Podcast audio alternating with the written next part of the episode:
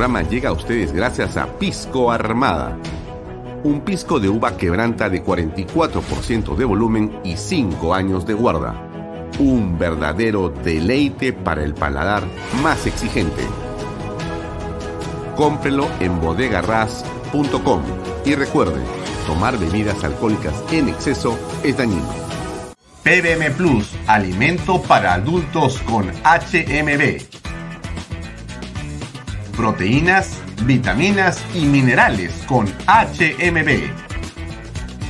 Vainilla y chocolate, que ayuda a mantener la fuerza de los músculos. Visita pbmplus.pe y síguenos en Facebook como pbmplus y en Instagram como arroba pbmplus.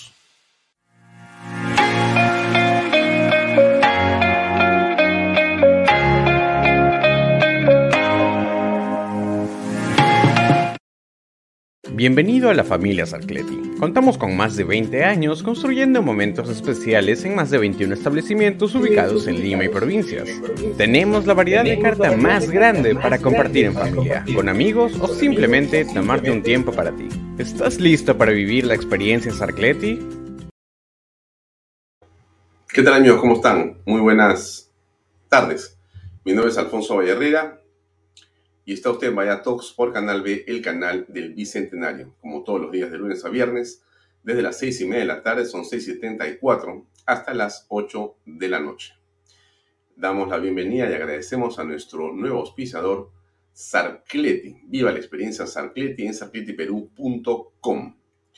Bien, nos pueden seguir en nuestras redes sociales, las de Alfonso Baella Herrera, también en las de Canal B, en Facebook, en YouTube, nos pueden seguir en la página web de Canal B.p, nos pueden seguir en la aplicación de Canal B, a los amigos de YouTube de Alfonso Bahía Herrera que crecen también de manera muy importante. Gracias por los comentarios, por los compartidos y por estar todas las noches con nosotros.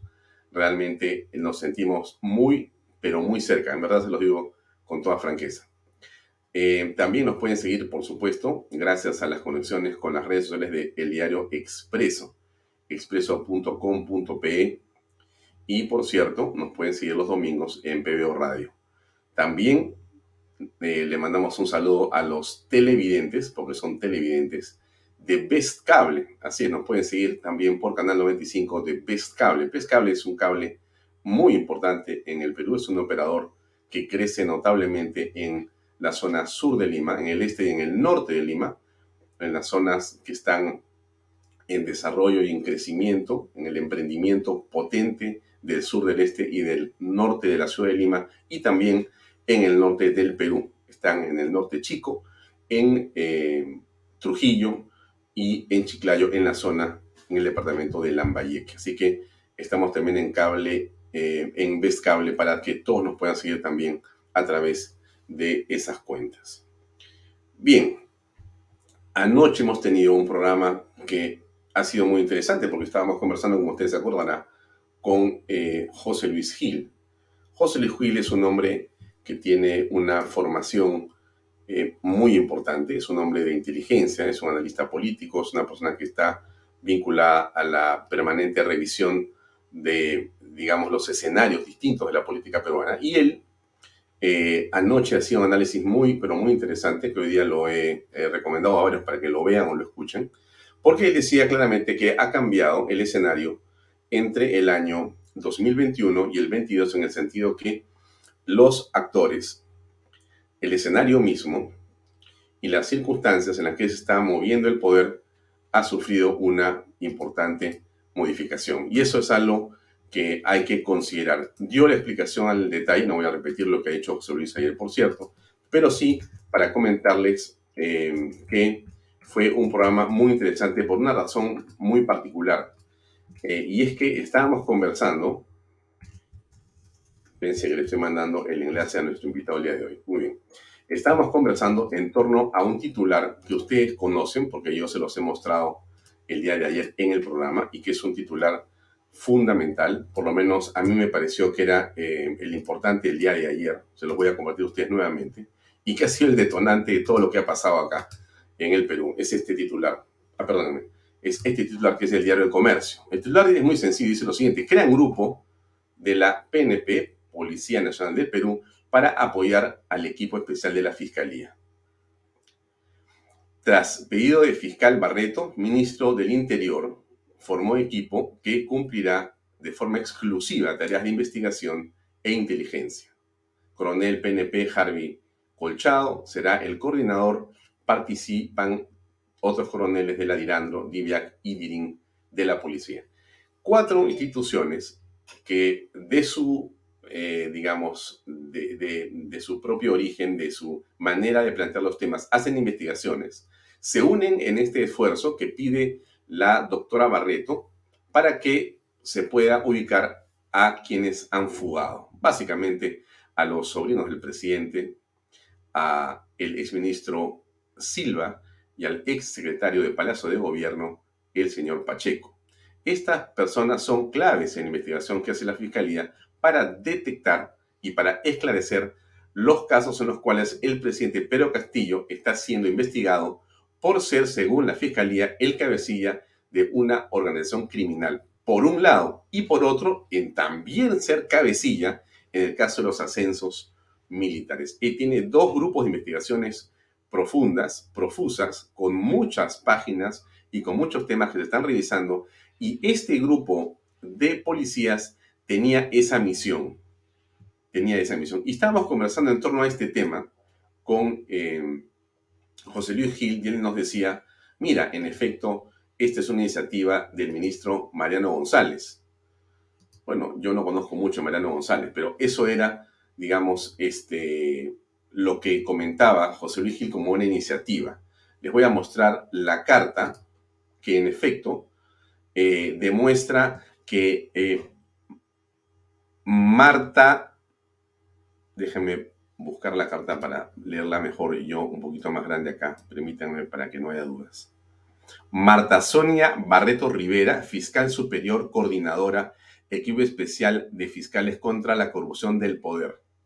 Ese es el nombre de la fiscal que ha sido nombrada y empoderada por la fiscal Patricia Benavides, que es la fiscal de la Nación, que ha dicho, tú, Marta Sonia Barreto Rivera, te encargas de coordinar todo lo que estaba haciendo Taquire y las otras fiscales para que tú ubiques qué está pasando y coordines.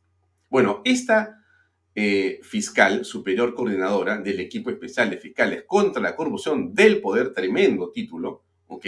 Le envía el 15 de julio, hoy estamos 20, ¿ah? el 15 de julio le envía una carta a Mariano González Fernández, ministro del Interior, y le dice, tengo el alto honor de dirigirme a usted para saludándolo cordialmente, a su vez conforme a la referencia que dispone la creación del equipo especial de fiscales contra la corrupción del poder y la referencia que dispone solicitarle la conformación de un equipo especial a fin que coadyuve a los actos de diligencia que debe llevar a cabo el equipo especial de fiscales, el mismo que deberá estar conformado por dos puntos. Coronel Harvey Julio Colchado Guamani, jefe de la División de Búsqueda de Personas de la DIGIMIN, Dirección de Inteligencia.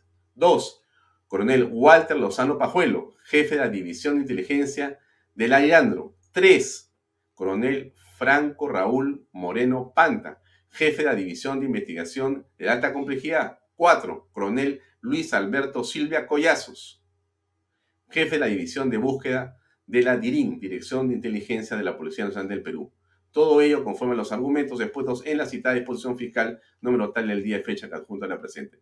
La propia oportunidad, saludos, no sé cuánto. Muy bien, esto es el 15 de julio y el 15 de julio esto le llega al señor Mariano González, que finalmente dice, bueno, no me parece una mala, mala idea, y decide aceptar lo que dice la señora fiscal Barreto y organiza este grupo de policías, sin saber que esa organización iba a ser finalmente aquello que terminaba con sus días. Ayer conversábamos con eh, José Luis Gil y él decía, mira, esto que ha hecho eh, Mariano González es muy importante, es singularmente potente y puede traer efectivamente como consecuencia la captura de los fugados. Y allá nos enteramos que esto había sido en realidad el Waterloo del ministro, porque finalmente lo despidieron a través de un tuit. ¿Cómo es la historia del Perú y cómo es y qué significa esto que ha ocurrido en función de las investigaciones? ¿Por qué después de haber nombrado el ministro y aceptado lo que la carta solicita y haber dado pase para que se forme este grupo. De hecho, el comercio lo muestra, como le muestro, como le he mostrado yo a usted, le he enseñado a usted, lo, lo, lo publica en primera página y muestra todos los detalles de esto. Ahí está otra vez lo que el comercio publica, crea un grupo de la PNP para apoyar al equipo especial de la Fiscalía. Ya esto es ya pues eh, la conclusión, esto es el día 19, el día 15 va la carta, a los cuatro días, efectivamente, Mariana González dice, bueno, voy a llevar a cabo la formación de este grupo. El presidente se entera, lo llama por teléfono a él y le dice, de ninguna manera, tú no puedes estar haciendo cosas sin que me consultes. Porque no es, como ha dicho el primer ministro, que el señor Mariano González no presentaba este, planes de trabajo, que la seguridad no estaba asegurada, en realidad que existía una serie de problemas con él, que se paraba en la medida de consecuencia y se iba. Esos son realmente pretextos que ponen ellos, ¿no es cierto? Pero en el fondo, lo clave es que era esto. Esto era aquello que detona en el presidente y en el grupo de gente que lo rodea las alarmas. Las alarmas. Y esto es lo que puede terminar siendo, en realidad, el final de los días de Pedro Castillo, porque si esto se puede eh, entender como obstrucción a la justicia, si esto se puede calificar, si esto cabe dentro de ese delito, si esto entonces puede constituirse en una razón para que sea vacado por incapacidad moral, si esto continúa en este, digamos, espectro, si existe el audio que dice el ministro que ha entregado, déjenme, déjenme eh, mostrarles esto, pero esto es lo que se dice que existe.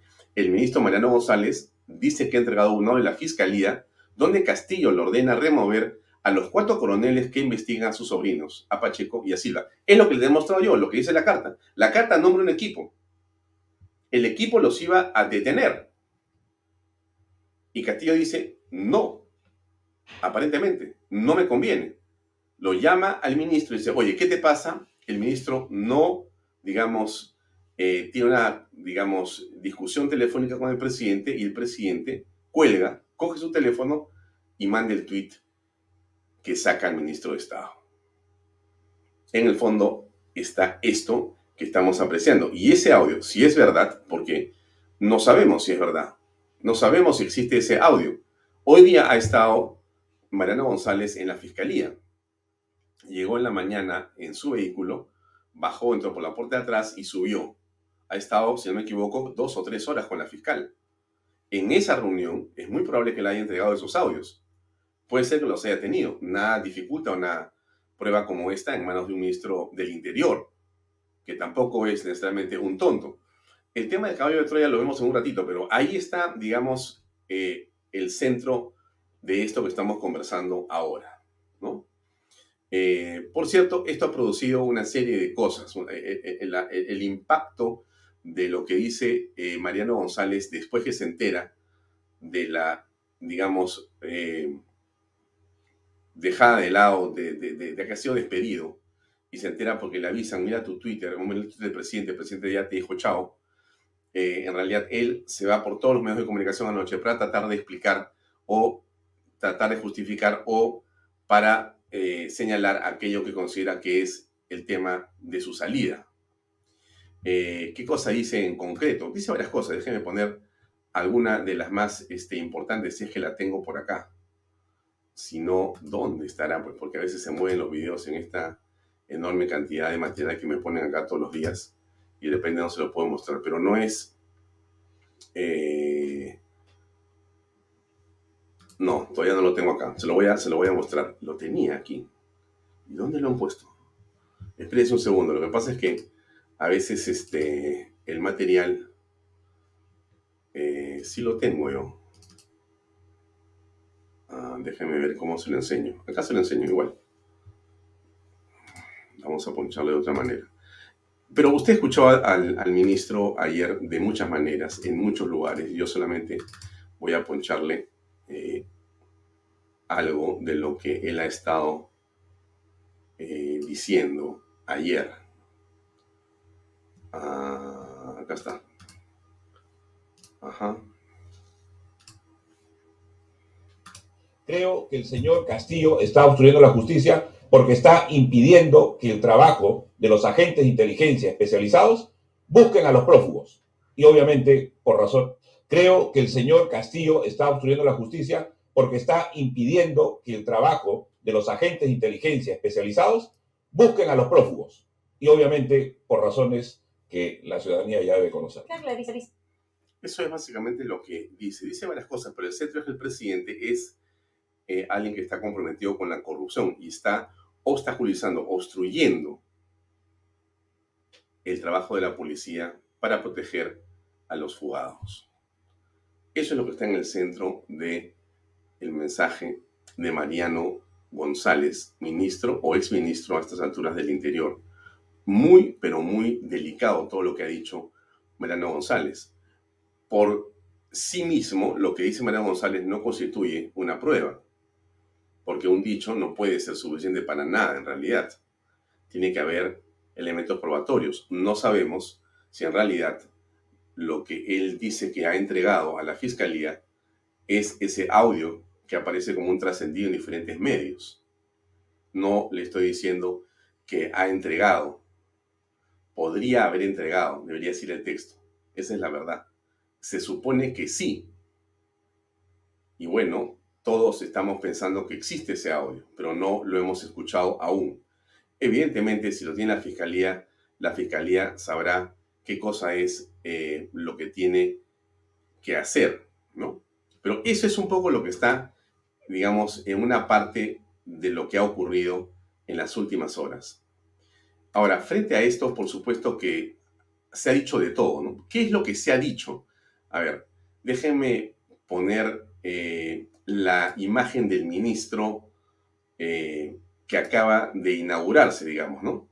Anoche, eh, el ministro del Interior, Willy Huerta, salió no sabemos de dónde, bueno, pero juró y apareció automáticamente en la plazoleta, en la terraza, en la enorme explanada de Palacio de Gobierno y dijo varias cosas, pero ya Willy Huerta dicen que ha sido investigado por corrupción cuando era policía.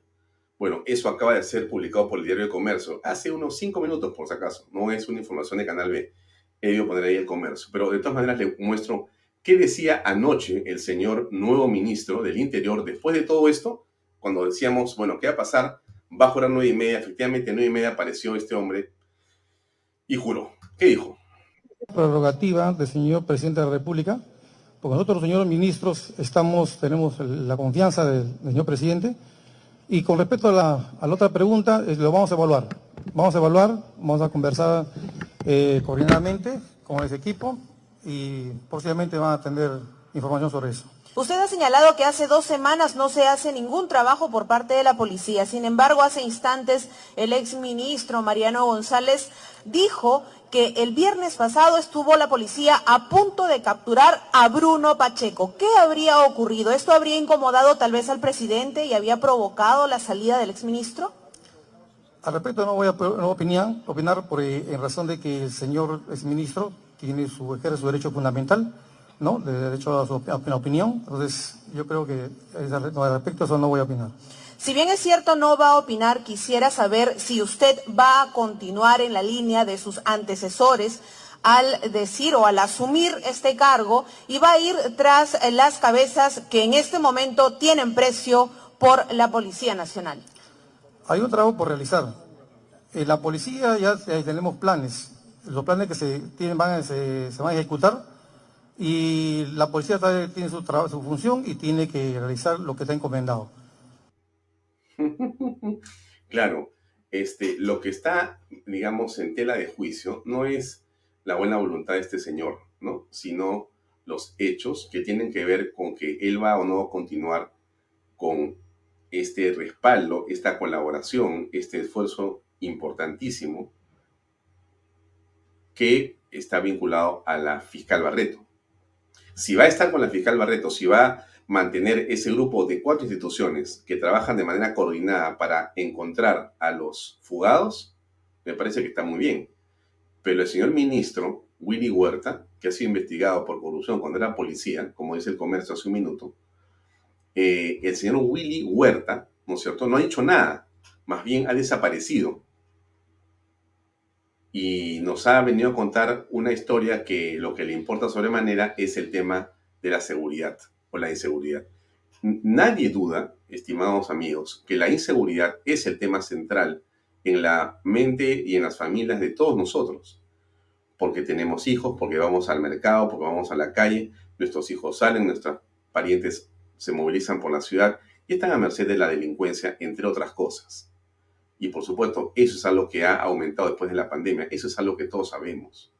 Por supuesto que es un tema que nos preocupa, pero el tema del ministro del Interior en este momento, en esta coyuntura, no tiene que ver necesariamente solo con eso, sino de manera fundamental con la indignación que produce que los que han estado pegados al poder, haciendo aparentemente mal uso de esa influencia, simplemente se burlen de la justicia y de todos los peruanos escondiéndose y que, peor aún, sospechemos, en realidad, que una parte del Estado los ayuda a fugarse o a mantenerse escondidos.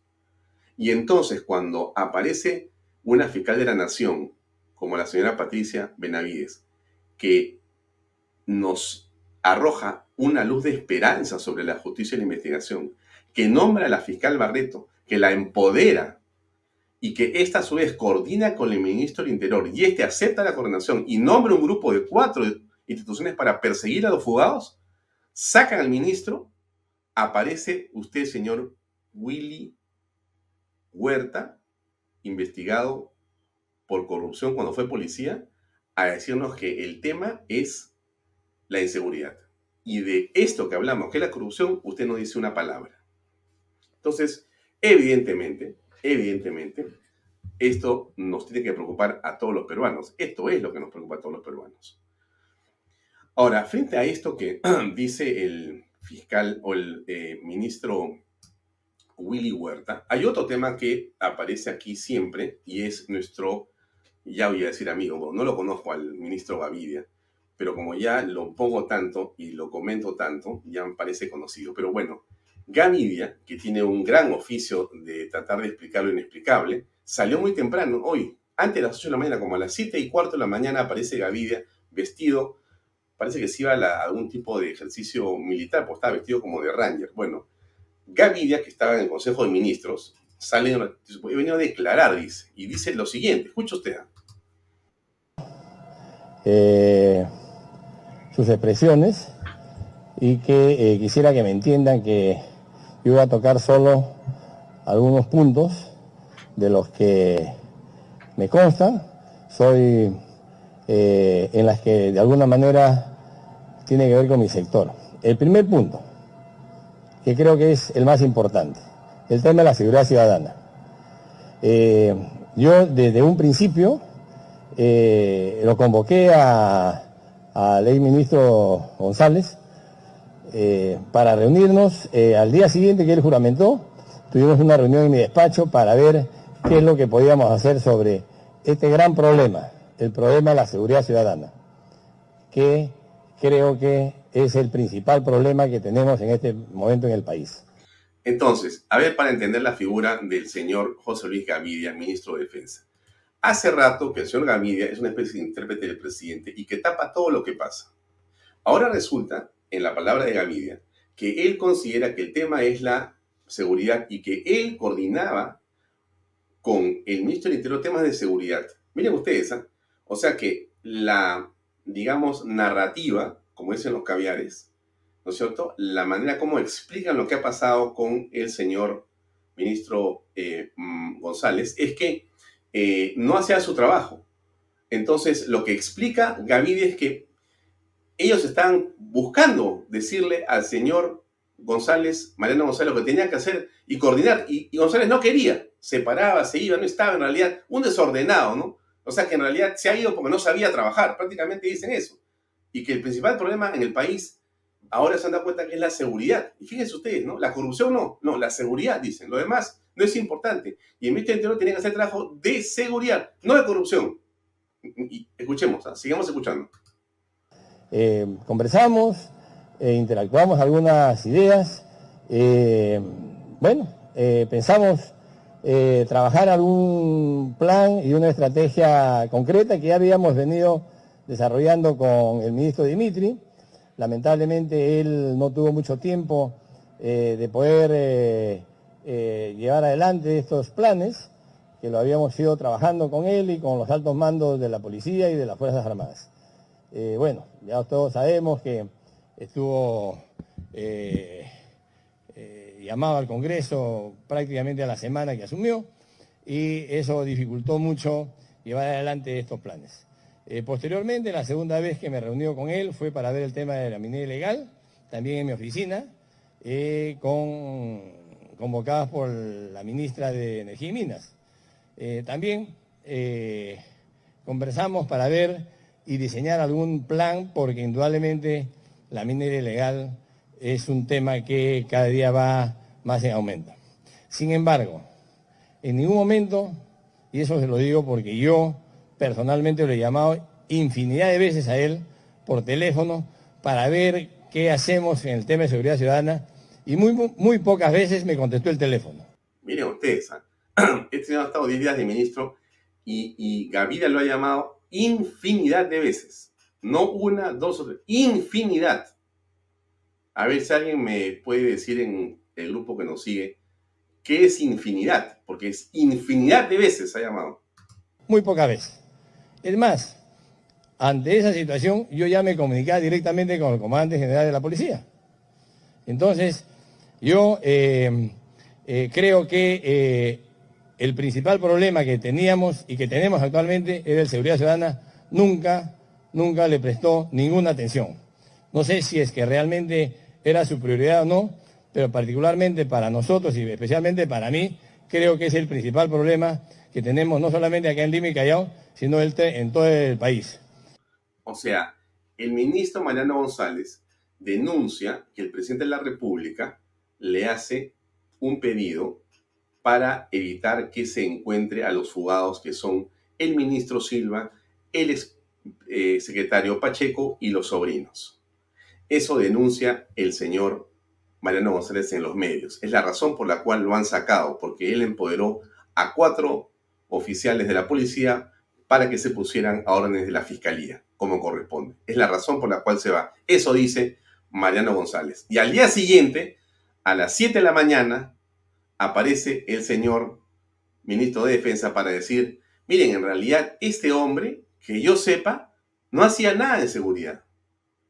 Porque yo le he llamado infinidad de veces y no me contestaba. O sea, estaba en otra cosa el señor Mariano González. O sea, no hace eco en lo absoluto de la denuncia, sino trata básicamente de desdibujar, de desnaturalizar y de quitarle, por supuesto, fuerza a lo que ha dicho en la noche anterior, hace unas horas, y que ha causado conmoción en el Perú y en el mundo, el señor Mariano, Mariano González.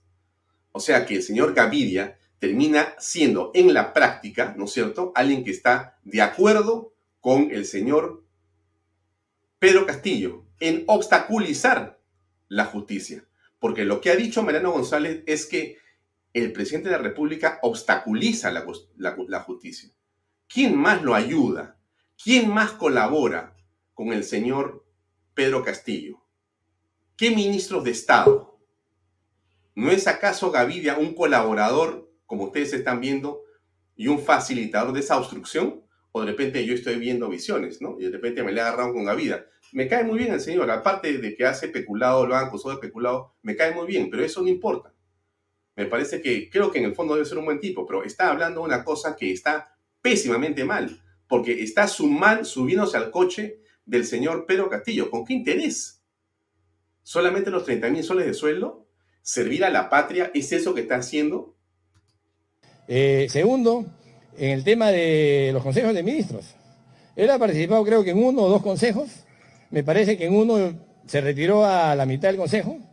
Eh, y obviamente tiene un análisis de del Consejo de Ministros bastante exacto.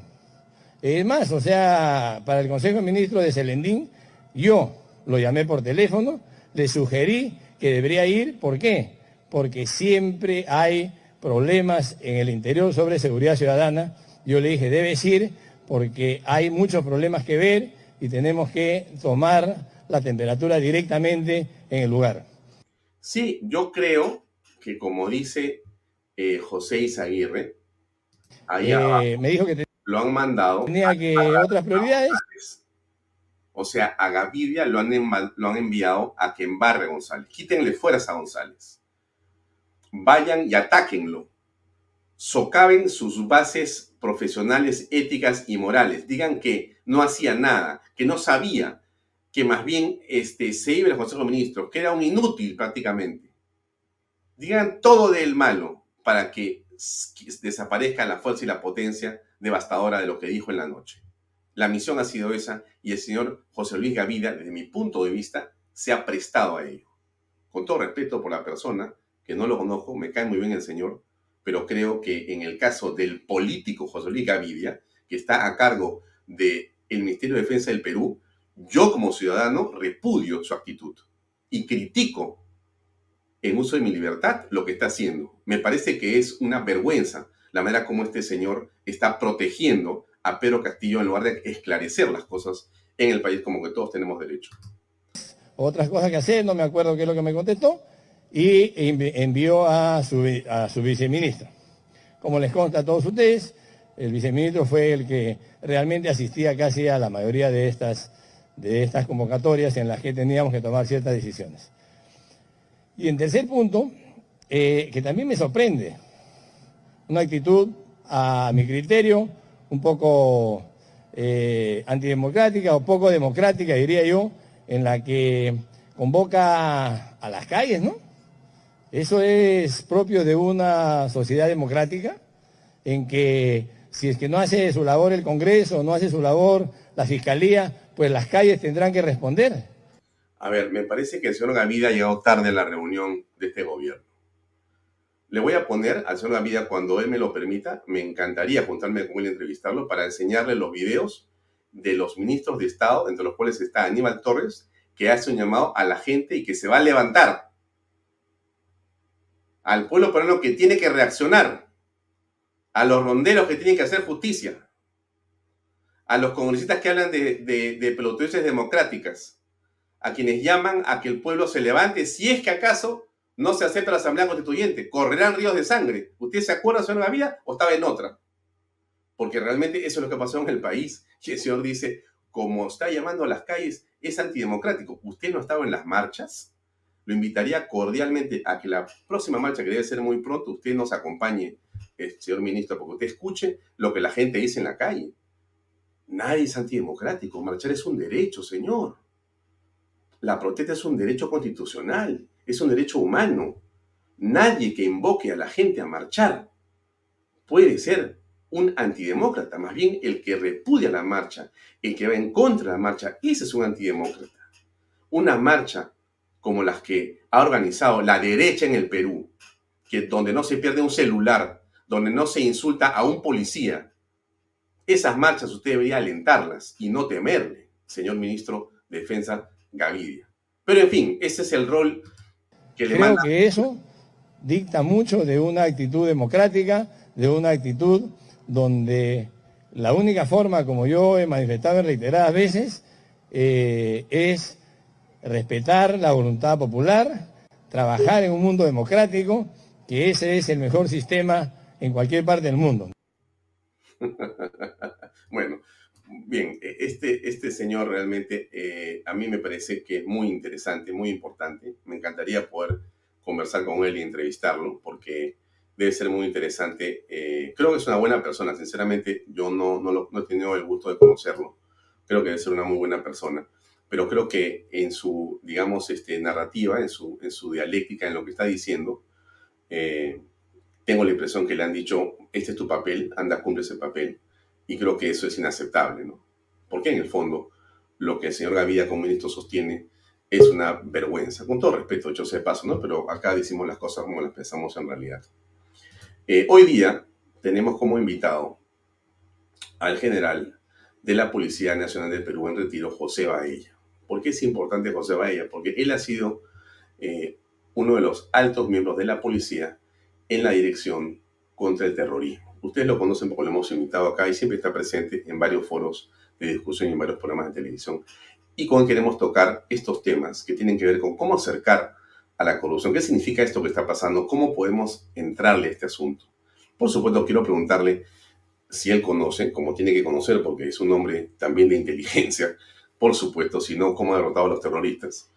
Eh, ¿Cómo es que funciona este grupo de los cuatro eh, especialistas de la policía unidos en función de la fiscal Barreto y de buscar a los fugados?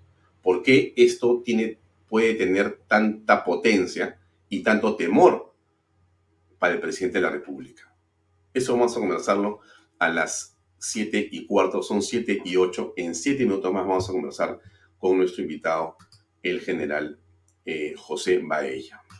Bien, algo más eh, para comentarles. Eh, por supuesto, estuvo la presidenta del Poder Judicial y dijo en torno a estas cosas lo siguiente, es importante.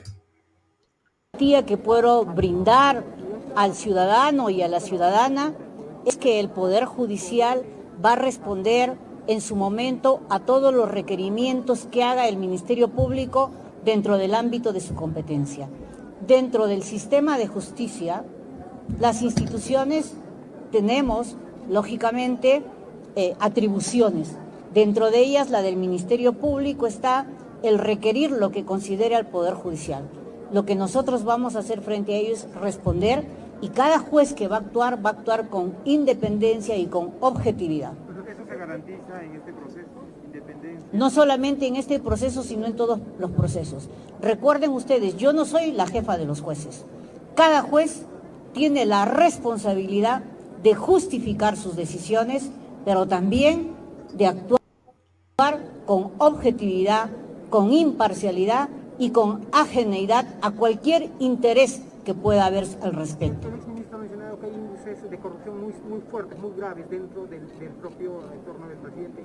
Ustedes, eh, ante esta situación... Bueno, si el ministro conoce de esos hechos y sabe en concreto cómo se han llevado eh, estos actos, tiene la obligación de formular su denuncia para que se investigue, porque cualquier hecho irregular tiene que ser investigado. Muchas gracias.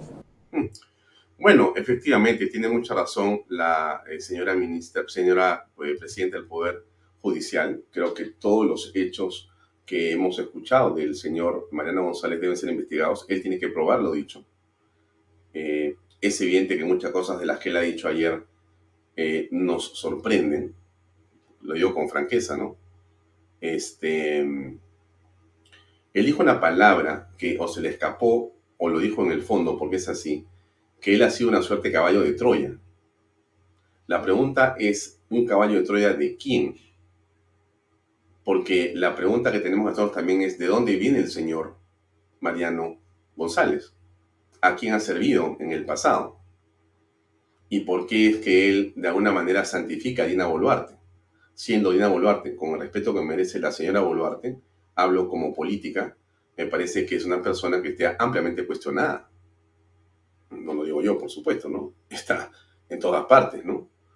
Y extrañamente aceptada su inscripción en la plancha presidencial cuando era ilegal, lo hemos dicho hasta el cansancio, antes, durante, después de la campaña, pero no le entran balas. Y lo último que sabemos es, como presidente del Club Apurímac, ya tiene ahí una acusación constitucional que está en ciernes, pero que no tiene quórum, que justamente los que tienen que ponerle quórum para que se haga esa investigación no hacen el quórum.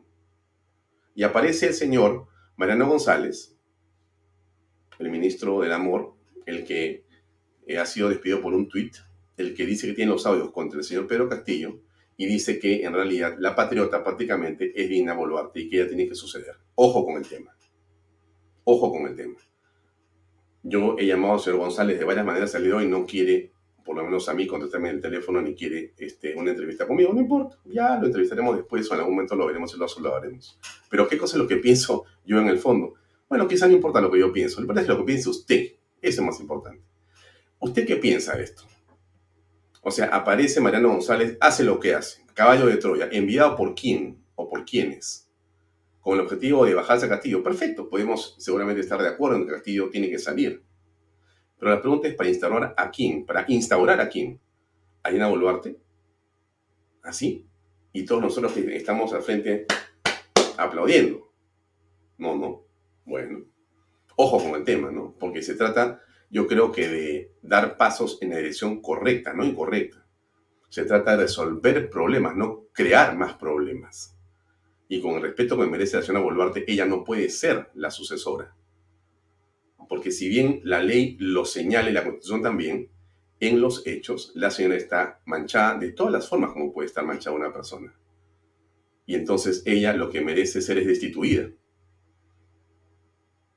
No puede ser presidenta de la República del Perú, reemplazando a Pedro Castillo, bajo ninguna circunstancia. Ahora, si hay grupos, ONGs, medios, operadores, y partidos políticos que ya se han organizado para que sea ella la presidenta del Perú, eso explica entonces otras cosas también de estas últimas horas o minutos. Pero usted que ve este programa es quien tiene que estar con los ojos abiertos,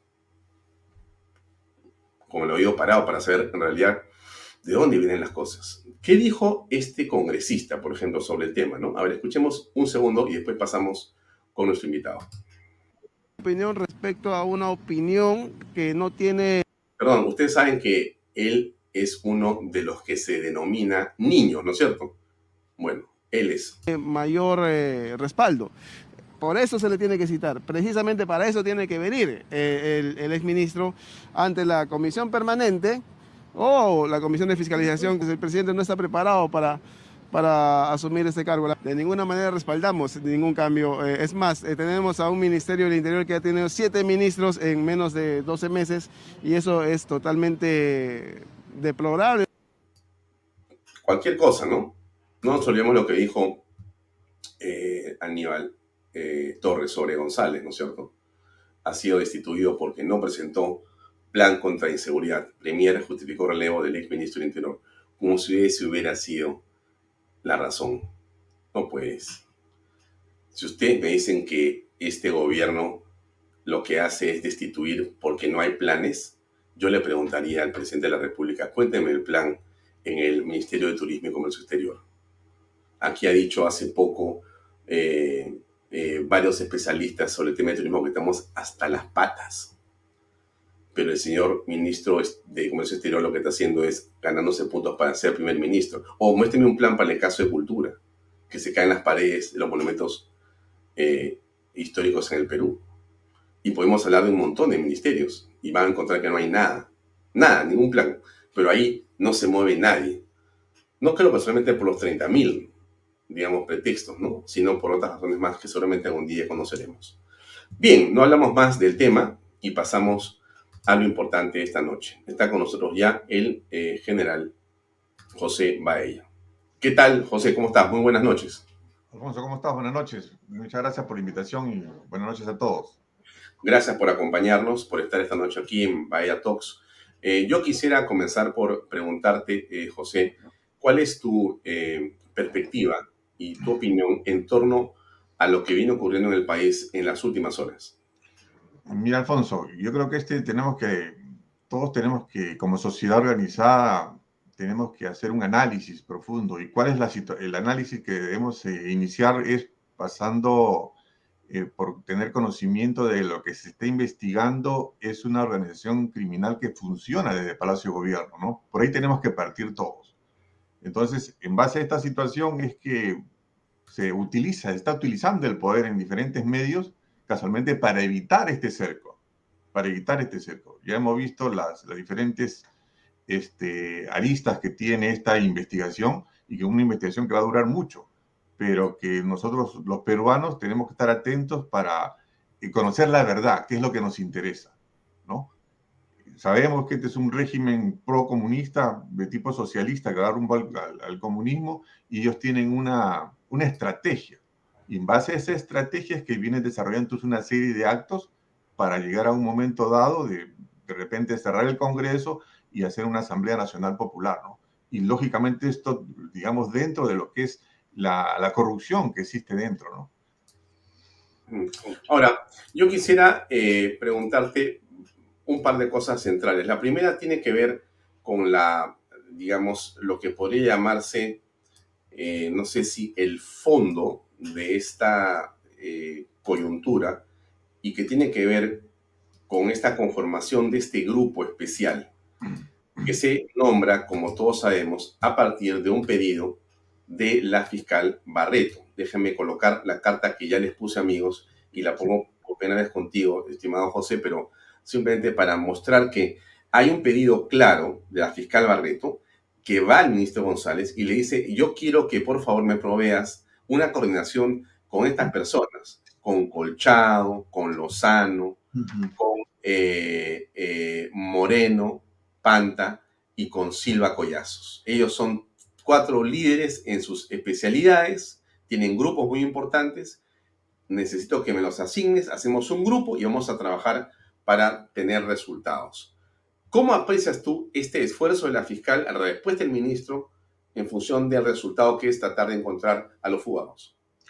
Mire, durante la, permanencia que he tenido en la policía, que son más de 35 años, siempre eh, ha habido equipos especiales que eh, se han formado, especialmente para investigaciones grandes, investigaciones de coyuntura, llámese caso Orellana, llámese caso Montesinos, ¿no? Se han formado equipos especiales con una cabeza, dirigido por una sola cabeza, de tal manera que esa cabeza comanda un equipo de 30, 40 personas que va a la fiscalía y articuladamente con la fiscalía realiza una serie de, acciones, una serie de actividades con la finalidad de hacer trabajo de investigación, con la finalidad de hacer trabajo de análisis y coadyuvar con la fiscalía para dar resultados óptimos.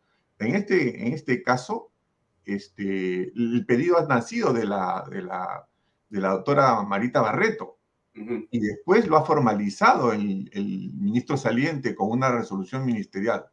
Ahora, estas situaciones no tienen por qué salir a la luz. Yo no puedo decir el general X, el coronel X están formando este equipo. No, simplemente esto se guarda en reserva, porque es ese personal que va a trabajar de la mano con la fiscalía, es un personal que tiene que ser de primera mano y de, suma confianza.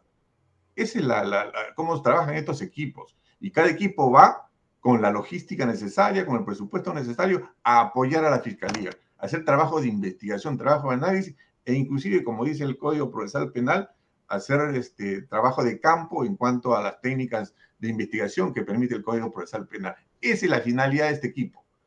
No confundamos, que este equipo no va a ir a capturar a los tres, a los tres, a las tres piezas de rompecabezas. Hay otro equipo dentro de la policía que está haciendo esto liderado por un general, que en cualquier momento nos va a dar buenos resultados. Ya, tú, tú en la información que tú manejas, estimado eh, José Baella, tú, tú, tú, tú, estás vinculado a la organización y a la institución y tienes tus propias fuentes de información. Tú, en esa información que manejas, podrías considerar o puedes comentarnos que estás cerca de la captura de esos fugados o alguno de ellos en especial. ¿Tienes algo más de información que comentarnos? Este rompecabezas, para completarse, son tres piezas. El sobrino, el secretario y el exministro. El exministro. Estamos, estoy completamente seguro, y te lo digo de buena fuente, de que en estos momentos hay un equipo liderado por un general que está trabajando día y noche, día y noche. Y es un general caracterizado en la Policía Nacional siempre por sus buenas acciones que con un equipo de la DIRINCRI, de lavado de activos, de cómo se llama, de, de DIRCOCOR, están trabajando en ellos.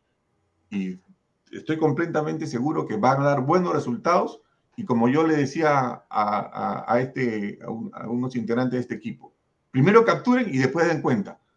Porque lo contrario, puede venir una orden y decir, déjenlo libre, no, no, no se metan. Y eso es lo que tiene que hacer la policía en estos momentos, la policía de bien, los policías buenos.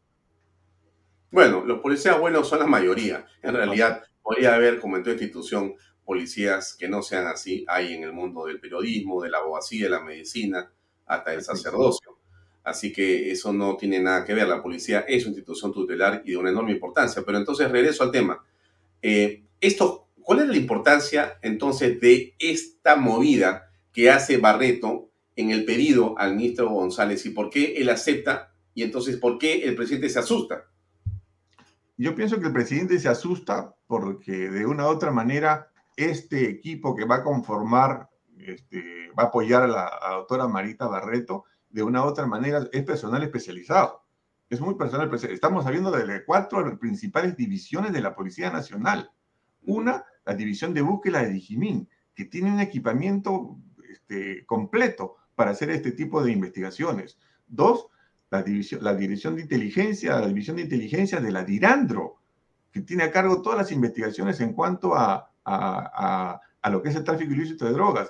DIVIAP, el coronel Moreno Panta, que tiene una experiencia terrible, especialmente en la DIRINCRI, en lo que es secuestros. Y el otro coronel que es de, ah, este, que es de, mm, si no me equivoco, de Dirandro también, que también está apoyando, el coronel este, Lozano, que es jefe de inteligencia. Así es, son gente de experiencia, gente que de experiencia que de una u otra manera va a apoyar a la fiscalía a hacer todas las investigaciones del caso, porque para esto se necesita un equipo y un equipo a tiempo completo.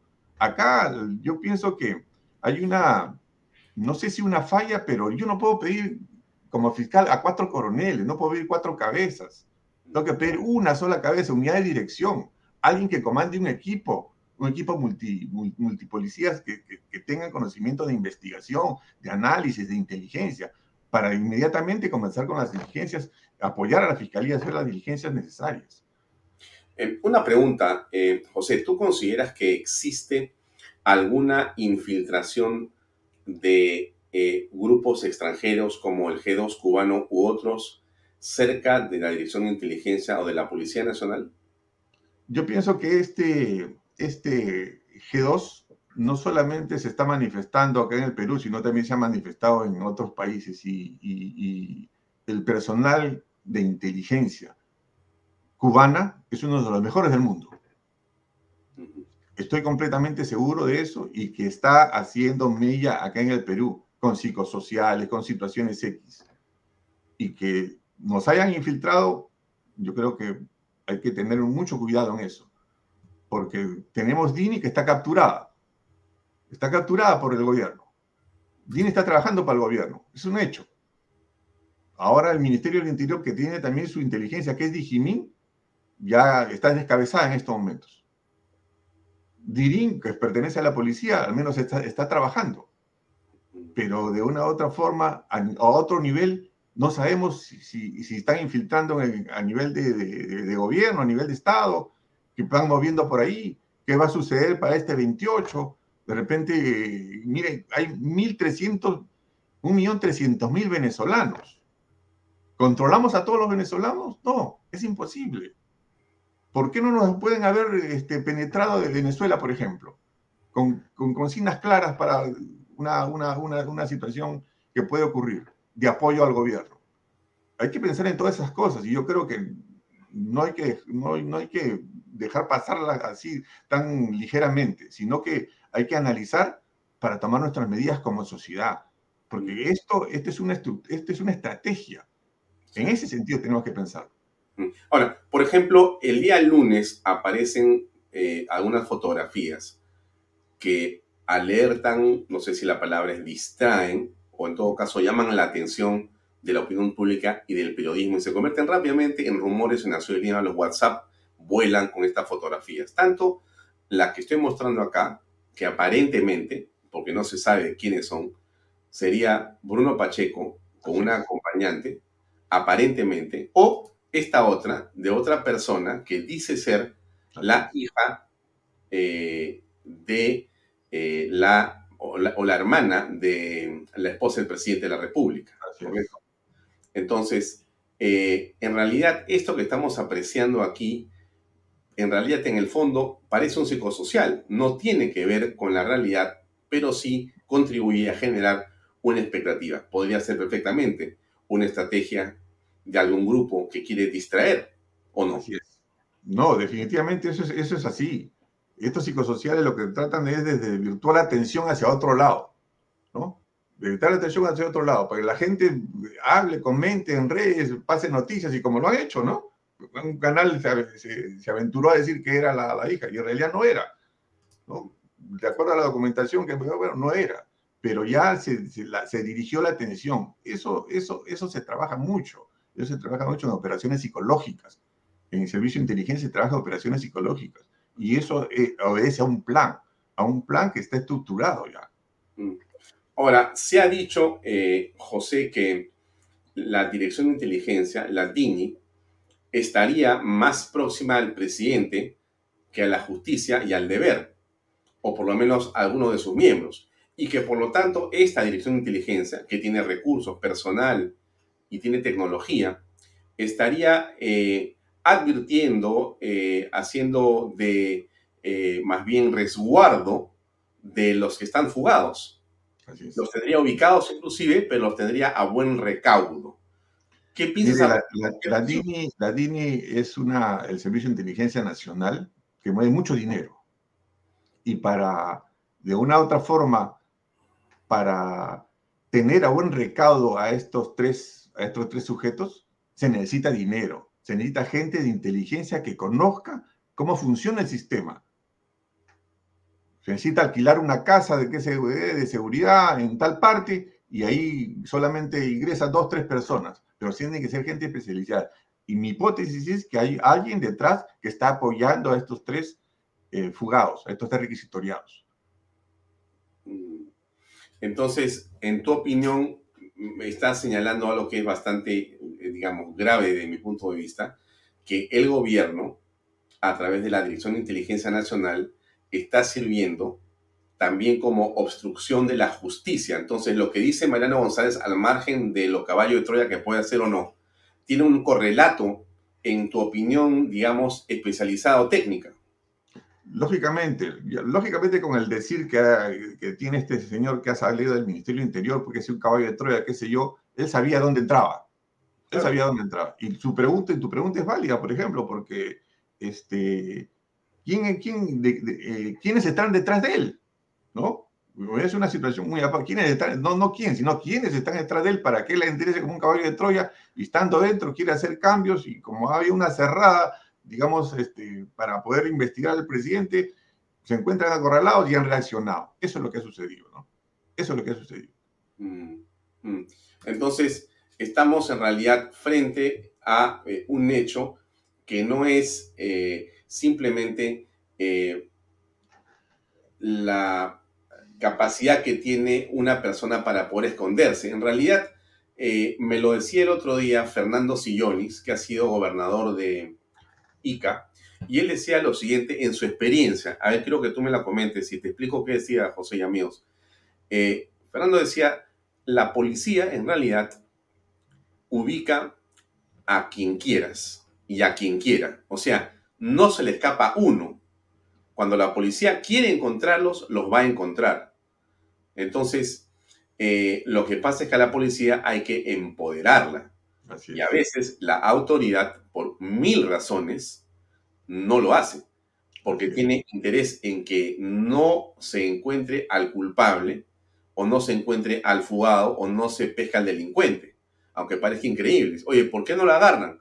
Bueno, porque a la policía no le dan las facultades. No, porque la policía no, no, está buscando en realidad. No le han dado gasolina, no le dan vehículos, no le dan un montón de cosas. Entonces, no pueden decir están buscando si no le dan los recursos que tú dices que son indispensables. Entonces, ¿podría ocurrir eso en este caso también? Por supuesto, y Dini tiene una gran capacidad, una gran capacidad a nivel nacional. Tiene un tejido de personas en cuanto a tecnología, una gran capacidad lo que pasa es que ahora Dini pues, está al servicio del gobierno. Ese es el problema. Y Dini, puede tener conocimiento de todo lo que pasa en inteligencia, inclusive lo que hace la policía, inclusive lo que hace la Digimin. Mm. Entonces, como consecuencia de eso, ¿quién va, a, quién, va a, quién va a estar atento a una captura como lo, lo decía César Villaverde? Que le pasaron la voz con siete días de anticipación que ya sabían que iban a intervenir su casa. Porque ya se sabía, hay gente que está infiltrada y se conoce todo. Entonces esa información es, sale en primera mano y se da a, las personas pues que para que huyan, para que este, se pongan a buen recaudo, ¿no? Y en esa este, misma dirección, eh, la tecnología con la que cuenta la DINI en este momento Eh, ¿Qué tan importante es? Yo recordaba lo que conocía, pero de hace años, lo que se leía de la DINI. Bueno, hace años no se conocen los detalles, pero me imagino que hoy vemos películas, no sabemos si es la realidad igual o si es fantasía, pero debe tener de todo, interceptaciones de teléfonos, celulares, redes sociales. Eh, en realidad pueden hacer casi lo que quieran y eh, de alguna manera están empoderados por el presidente de la República, aunque no por la ley, pero sí por el poder.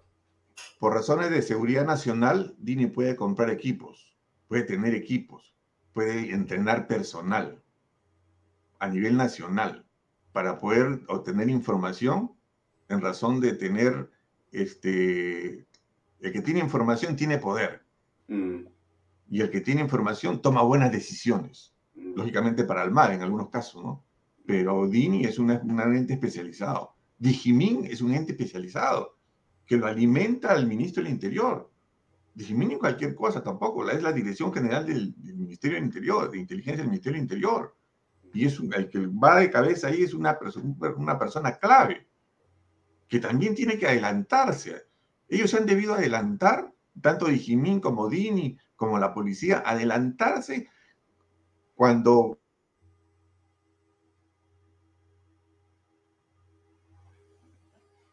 Bruno, cuando estaban ya próximos a, ser capturados, ¿no? O a ser requisitoriados o a ser involucrados en una investigación. Lo que pasa es que han dejado pues, pasar. Han dejado pasar el coche.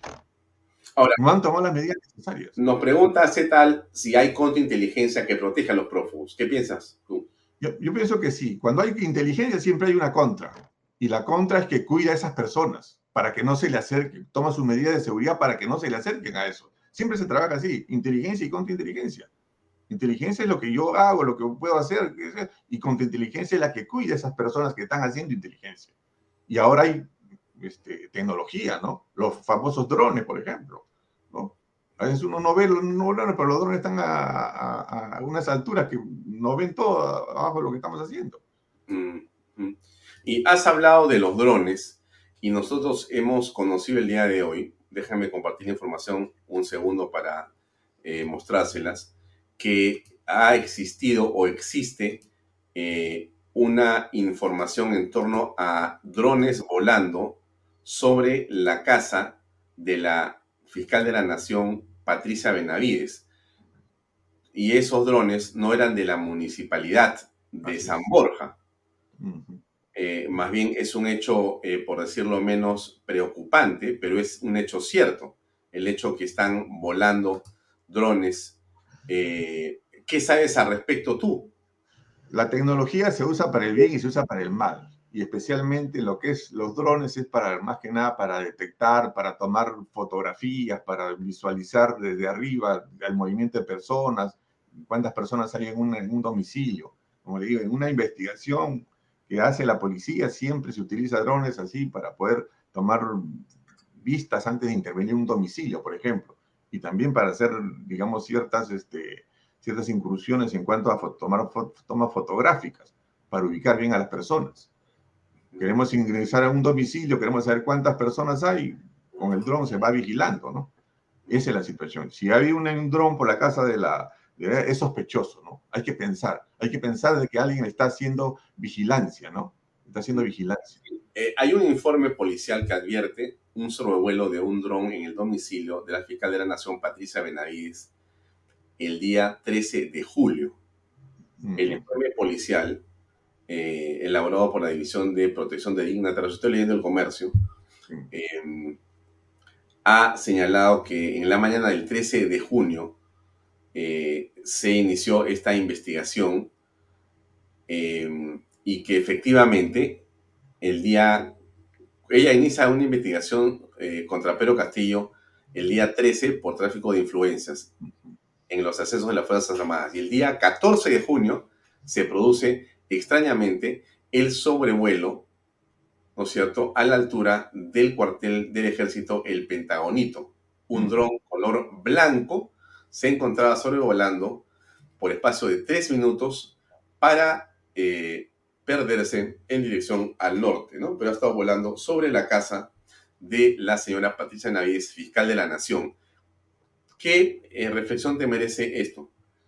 Yo pienso de que se debe hacer una investigación exhaustiva porque si hay un dron por la casa de un dignatario, lo primero que va a tener que hacer una investigación por parte de seguridad del Estado, que es la que protege a la, a la dignataria, ¿no? En este caso a la, a la, doctora. Entonces yo creo que se tiene que hacer una investigación para ver qué, de dónde procede ese dron. Si es de algún servicio de inteligencia, si es en realidad que se le quiere dar de repente protección a la señora, pero eso tiene que comunicarse al personal de seguridad, ¿no? Estoy ponchando, estimado José, el documento que es el informe número 001-2022 de la DIR NOES, PNP. Dice, sobre novedad, servicio en el domicilio doctora Liz Patricia Benavides Vargas, fiscal de la Nación, orden superior, referencia. Y ahí se explica qué ha pasado y cómo ha volado sobre eh, este, esta propiedad, ¿no es cierto? Eh, se entrevistó a la señorita empleada indicando lo que efectivamente había visto un dron sobrevolando en la parte posterior del domicilio a la altura del jardín. Tomando conocimiento de lo sucedido, se le, se le se procedió a hacer una inspección por todo el perímetro del domicilio, en la calle Tal, en San Borja, ¿no? El, el reconocimiento del dron fue de tres minutos y después se perdió. Se le llamó a seguridad de la municipalidad de San Borja, que ellos tienen drones y dijeron nuestros drones son de otro color, no son blancos y no han volado por ahí. No tenemos orden de volar en esa zona, no tenemos nada que hacer ahí. Qué cosa tan extraña, ¿no? Extraña porque justo en esa época creo que le abrió este, investigación al presidente de la República, ¿no? Entonces, sí, claro, los procesos militares. Así es. Entonces yo creo que acá Seguridad del Estado tiene que tomar las acciones de del caso, especialmente con la, policía aérea, porque la policía aérea tiene un escuadrón de drones para no, digamos, hacer vigilancia, sino dar seguridad, dar protección a la, dignataria, ¿no? hay, hay otros tipos de drones que capturan ese dron. dos cosas más, José, para no quitar de tiempo. Sé que tienes varias eh, actividades que hacer el día de hoy. Una tiene que ver con el peligro de lo que puede pasar el día 28 eh, de julio o antes o después, pero en las fiestas patrias, por los rumores que hemos escuchado en torno a una posible azonada con ronderos de medio o personas que vengan, digamos, con ánimos violentistas para querer o, digamos, tomar el Congreso o generar una revuelta en la ciudad, en la capital. Tú, eh, en todo caso, ¿qué es lo que sabes al respecto y qué recomiendas? En un, en un análisis así ligero que hagamos, hay que ver lo que ha pasado lo que viene sucediendo antes, ¿no? Declaraciones del presidente de la República a nivel nacional, agudizando contradicciones y queriendo cerrar el Congreso. Declaraciones del primer ministro, declaraciones del ministro de Justicia, respeto a cerrar el Congreso. Declaraciones de los ronderos, en el sentido que van a venir a Lima a protestar para reclamar sus derechos. ¿Se acuerdan, ¿se acuerdan ustedes de la marcha que hubo de los reservistas? Eso también está pendiente. Eso también está pendiente. Hay muchos gremios en conflicto. ¿no? Pedro Castillo y su gobierno se están viendo acorralados por toda esta situación. Están viendo acorralados y bajo esta situación yo creo que ellos van a... Este, ah, y el Cerrón también que ha dicho lo mismo, que ellos no solamente quieren el gobierno, sino quieren el poder y perpetuarse en el poder. Entonces yo creo que tenemos que estar atentos los ciudadanos para contrarrestar esta situación. ¿Qué pasaría si Pedro Castillo está hablando en el Congreso y hay 20.000 personas así gritando afuera que cierren el Congreso? ¿Qué vamos a hacer nosotros como ciudadanos? ¿Qué van a hacer los congresistas?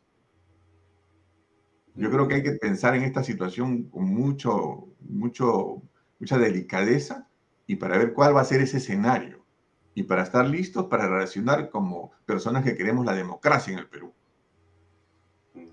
Ahora, muchas personas se están preguntando algo directamente a ti, General José Bahía. Antes que culmine, favor, ¿cómo apoyamos los buenos peruanos presentes? Yo creo que tenemos que salir a marchar en forma pacífica y yo creo que en un momento dado, para evitar que se cierre el Congreso, porque ese es nuestro último, nuestro último baluarte de la democracia, querramos o no, querramos o no, es nuestro único baluarte de la democracia. Organizados, sin violencia, tenemos que estar ahí presentes para evitar lo que pueda suceder. Y que los, los, los, manifestantes o contramanifestantes que, que puedan haber ahí no, no seamos provocados, porque puede ocurrir cualquier situación. Que Dios no quiera, ¿no? Que Dios no quiera. Ahora, eh, me, ha, me, has hecho acordar, José, em, que en la época en la que el GEIN finalmente logra capturar a Bimel Guzmán, no existía tanta tecnología y mucho menos recursos. En realidad, eh, yo entiendo, porque la historia me la has contado tú, y también me has permitido conocerla de manera, digamos, este, directa a algunos de los que han estado vinculados al grupo especial GEIN que capturó a Bimel Guzmán. Eh, casi no existía sino una enorme digamos, voluntad y compromiso de los que estaban en el grupo especial para capturar a Guzmán, pero no habían millones, ni computadoras, ni, sino era casi todo artesanal y más bien ingenioso. el ingenio es el que captura, y bueno, el patriotismo y el, el profesionalismo, pero hay una dosis enorme de ingenio que logra, digamos, eh, sobrepasar las barreras del presupuesto o inclusive de la tecnología. O sea, la gente que estaba en ese grupo especial se las ingenia y hace una cosa fantástica, ¿no? Entonces, sí estamos en capacidad de poder hacer maravillas en la inteligencia en el país. Por supuesto, y yo un llamado a que confíen en la policía, no solamente en cuatro o cinco coroneles, sino que confíen en su Policía Nacional. Ah, hay personas que de una u otra manera están haciendo lo imposible para hacer capturar a estos, a estos prófugos, porque con esto se cierra el círculo, se cierra el círculo. Hay una buena información que están siguiendo. Hace tres, dos, dos tres días atrás han ido a un domicilio y han encontrado muchos, muchos indicios. Hay que confiar en la policía. Mm, bien. Ahora, entonces llegamos a la parte ya final. Yo te eh, preguntaría, ¿qué cosa eh, se puede esperar en los siguientes eh, días con respecto a lo que el ministro eh, del Interior ha señalado. En tu opinión, eh, digamos, la policía va a continuar actuando y nosotros sabremos si el ministro actual del Interior no apoya eso. ¿Nos enteraremos de eso? Yo creo que sí. Yo creo que sí. Se tiene que saber el ministro creo que ya dijo que va a disolver este, este equipo, que este, estos cuatro coroneles que iban a apoyar, no sé, de repente va a formar otro, pero tenemos que saber qué es lo que va a hacer. Y habló también de operativo rastrillaje en forma permanente. Confiemos en que hay un equipo de la policía que está trabajando arduamente, está trabajando profesionalmente y que ellos van a, a capturar primero y después a dar cuenta para poder romper cualquier situación que pueda, que pueda existir y no, digamos, manejarse políticamente, sino manejarse institucionalmente como siempre ha de haber sido, sin ningún cebo político. Entonces, ¿tú crees que al final de cuentas la policía va a prevalecer, que el esfuerzo profesional se va a decantar en la captura de estas personas? Pero no podemos, eh, digamos, averiguar, no sabes tú la gran pregunta de todo el mundo. ¿Cuándo, no? Esa es la situación. Hay que tener paciencia. Una, tú, has, hablado del GEIN. Y en el GEIN lo que siempre ha primado es la paciencia. Paciencia para hacer una vigilancia, para hacer seguimiento, para hacer una observación. ¿no? Y, no, y, estamos hablando ahora de, ¿cómo se llama? De eh, este, este término que se están haciendo reglaje. Yo diría que no es reglaje, Reglaje hace la delincuencia, reglaje hacen los terroristas. Nosotros hacemos seguimiento, vigilancia, observación. Es una técnica que se llama OBICE. ¿Y esa técnica qué permite? Esa técnica que te permite a una persona observarla, seguirla, para ver los contactos, a ver los vehículos que utiliza, qué domicilios, qué domicilios tiene, cuáles son sus familiares, hacer seguimiento, quiénes son, quiénes son las personas, a qué se dedica, qué es lo que pasa, cuántas veces va al banco, a dónde va a comprar. Es una técnica total que tiene que hacerse por personal especializado de la policía. No cualquiera hace obice. Hay que tener las características, eh, las cualidades necesarias para ser obice. No cualquiera. Y en este momento se está haciendo obice a las personas que de una u otra manera están involucradas dentro de lo que es estos tres prófugos. Mm. Yo estoy completamente seguro que se va a dar buenos resultados. Mm. Ahora, y el gobierno también estará haciendo ese obice con la gente de la oposición. ¿o no? Ahí viene la contrainteligencia, ¿no? Ahí viene la contrainteligencia, ¿no? Lógico. Y, no, no, y la policía no se puede prestar, pues no se puede prestar a ser un instrumento político para atacar o, o, ¿cómo se llama?, o buscar delitos a la oposición, como en años anteriores. Eso no debe ser, una policía profesional no puede prestarse a eso. Y ha habido casos, y todos lo sabemos por la prensa, ¿no? no tenemos que volver a, no tiene que volver a ocurrir esas cosas nuevamente. Muy bien, no te quitamos más tiempo, estimado eh, general José Baella. Muchas gracias por acompañarnos esta noche y gracias por tu información. Ha sido un gusto verte y conversar contigo. Hasta otra oportunidad. Muchas gracias. Buenas noches. Un abrazo. Gracias. Muchas gracias. Gracias. Bien amigos, era la cortesía del general José Baella, nos acompañó esta noche para conversar en torno a lo que está haciendo la policía, el rol de la misma, la inteligencia, lo que implican los operativos y lo que en realidad está en el fondo de todo esto. Usted saque sus conclusiones, no estamos en un momento fácil, pero hay que, eh, creo que hay que reflexionar mucho sobre lo que está pasando en el sentido siguiente. Lo peor que podemos hacer en este momento es simplemente creer que la solución eh, está en un tris, ¿no? Es decir, yo tengo mis sospechas sobre lo que Mariano González está haciendo.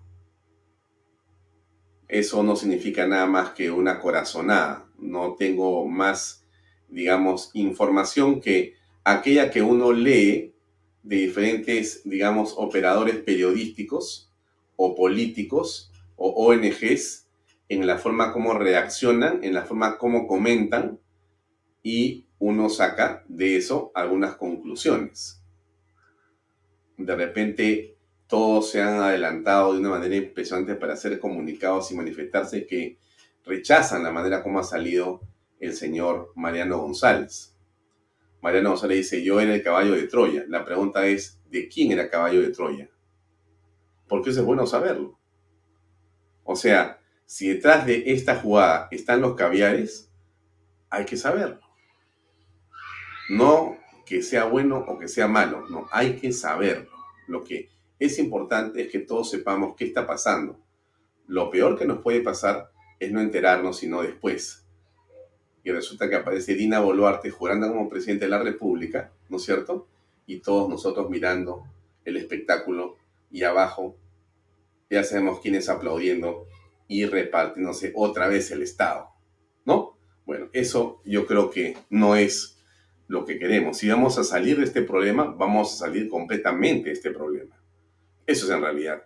Creo que mal haríamos en pensar que, como sea que sea la Castillo, ya no importa, después vamos a Dina, un ratito, un ratito. Yo entiendo que la gente está desesperada, todos estamos desesperados, estresados y cansados, pero tiene que arreglarse el problema completamente, completamente. No estemos tratando de configurar soluciones eh, a la mitad. No, por favor, hagamos las cosas bien también en esta oportunidad. Veo al señor Pepe Pardo del programa Reflexiones que ya está conectado con nosotros. Pepe Pardo tiene hoy día dos estupendos, él es Pepe Pardo, Ahí está. Este caballero de fin estampa que ustedes ven en esta imagen es Pepe Pardo. Y el día de hoy tiene a dos invitadas, dos damas eh, que creo que van a hacer un programa estupendo. Una es congresista de la República por Avanza País, que representa a la región de Arequipa. Ella ha sido voleibolista. Es Diana González, una eh, mujer realmente impresionante. Yo tuve la oportunidad de verla una vez y es muy interesante la historia de esta, de esta, de esta señorita, de esta dama. Y la otra persona es Daniela Ibáñez, que ha estado en este programa, en Bahía Talks eh, también. Me la presentó a mí este Pepe Pardo, es una eh, profesional del análisis político y de la creación de contenidos de, de primer nivel y de una inteligencia muy, muy aguda. Y no sé cómo ha hecho Pepe Pardo, pero las ha juntado a las dos. Me parece una virtud extraordinaria. Entonces vamos a preguntarle a Pepe que nos cuente el secreto de cómo ha logrado hacer esto. Pepe, ¿cómo estás? Buenas noches. Pero el micrófono te lo han apagado, creo que no quieren que hables conmigo, con, no quieren que hables con nosotros. Pucha, qué pena. Hubiera sido bueno conversar un ratito. Pero así pasa pues a veces. Definitivamente no le van a abrir el micrófono. Creo que a él le abren el micrófono a las 8 y ni un minuto antes. Creo que eso es lo que está pasando ahí. Pero seguramente va a lograr hacerlo, porque Pepe hace muchas cosas, no lo va a vencer un micrófono, de ninguna manera. Pero, Pepe, ¿ya te conectaste? No. ¿Sí? No. Nada. Bueno, mientras Pepe consigue prender el micrófono, nosotros vamos comentando la importancia de eh, reflexionar en torno a lo que está ocurriendo en la coyuntura política. Sin ello, no nos va a ayudar nada de lo que estamos haciendo. Usted, donde se encuentre, tiene que estar con la eh, visión y con el pensamiento agudo. Mm, diríamos que no todo es lo que parece. Bueno, sí, pues, pero en todo caso, lo que nos importa. Hola. Ahí está, ahí está, ahora sí, ahora sí. Pepe, ¿cómo estás? Viejo, tuve un problema con el micro. todo bien, ¿cómo has estado? Solucionado, además. Este, un gusto, un gusto escucharte, Alfonso, muy interesante lo que vienes conversando con el general retirado de la Policía Nacional de Perú. Este, eh, preocupante la circunstancia, la situación que vivimos. Evidentemente vamos a tener aquí a dos magníficas invitadas, ¿no? Una es este, una es Diana González, que es, una congresista por Arequipa, muy joven, muy capaz. Y la otra también, igualmente joven igualmente capaz, nada menos que Daniela, que además, eh, Daniela pues tiene un programa, eh, lo pasa en YouTube, que es bien interesante, está haciendo una asociación que se denomina Somos Libres que me parece excelente, que está este, relacionada con la libertad y la este, actividad privada, la libertad en acción de actividad privada. Muy bien. ¿Tú qué, cuentas? ¿Cómo estás tú? ¿Qué, cómo Mira, bien, bien, bien. Yo veo las cosas, este, digamos, dentro de todo lo malo, eh, en un compás de espera. Eh, no sé si es verdad lo que el ministro eh, Mariano González ha señalado en el sentido de que existen unos audios entregados a eh, la fiscalía. Eh, el ministro ha dicho que ha ido a la fiscalía y que ha entregado los audios que prueban que Castillo le ordenó remover a los cuatro coroneles que investigaban a sus sobrinos, Pacheco y a Silva. Eso es lo que dice Mariano González que ha, digamos, entregado como prueba. No lo sabemos, ¿no es cierto? Pero en todo caso, más allá de eso, lo que me preocupa a mí es eh, esa declaración de amor del ministro del Amor sobre Dina Boluarte. Me preocupa sinceramente no por Dina Boluarte, a quien no conozco, sino porque el hecho de que Dina Boluarte es una persona que está seriamente cuestionada constitucionalmente por su acción ilegal, tanto en su inscripción como en su trabajo como primera ministra y ministra de Estado, porque ella ha seguido siendo presidenta del Club Apurímac y además están las pruebas por todos lados. Y eso está en el Congreso en una acusación constitucional. O sea, no es que estemos inventando las cosas. Y esa señora, en opinión del señor Mariano eh, González, el ministro del Amor y del Interior, es la patriota que debe ser presidenta del Perú si sale Castillo. Dios mío, o sea, de Guatemala a Guatepeor. Eso es lo que yo por lo menos pienso. Soy un poco pesimista, pero en todo caso creo que soy realista. Pero en todo caso, no te quito tiempo si no te quería dejar ese, ese pensamiento, estimado Pepe. Sí, no, este, coincido, mucho contigo y eh, preocupante pues la, situación de manifestada, además las declaraciones expresadas por el ex ministro del Interior, evidentemente también preocupan, ¿no? Yo también considero que ha sido innecesario mencionar lo de Dina Boluarte y estamos en un proceso realmente este, complicado, en momentos muy difíciles, que esperemos pues que esto se solucione en más breve plazo. Creo que todo el Perú está esperando esto. Sí. Este, muy bueno tu programa, te felicito. Gracias. Gracias, Pepe. Te dejo, yo, yo salgo y eh, me despido de todos los amigos. Te agradezco, Pepe, por este minuto para saludarte. Un gran abrazo y que tengas éxito en reflexiones. Yo lo veo desde mi celular. Un saludo a Daniela, ya la congresista también, eh, Diana González. A las dos eh, les tengo también una admiración especial. Gracias por acompañarme, Pepe. Un abrazo. Un abrazo. Amigos, eso es todo por hoy. Yo me despido de ustedes hasta mañana a las seis y media en punto de la tarde en otra edición de Vaya Talks por Canal B, el canal del Bicentenario. Los dejo a continuación con Pepe Pardo y reflexiones. No se lo pierdan. Permiso. Buenas noches. Este programa llega a ustedes gracias a Pisco Armada. Un pisco de uva quebranta de 44% de volumen y 5 años de guarda. Un verdadero deleite para el paladar más exigente. Cómprelo en bodegarras.com y recuerde, tomar bebidas alcohólicas en exceso es dañino. PBM Plus, alimento para adultos con HMB. Proteínas, vitaminas y minerales con HMB. Vainilla y chocolate, que ayuda a mantener la fuerza de los músculos. Visita pbmplus.pe y síguenos en Facebook como pbmplus y en Instagram como arroba pbmplus.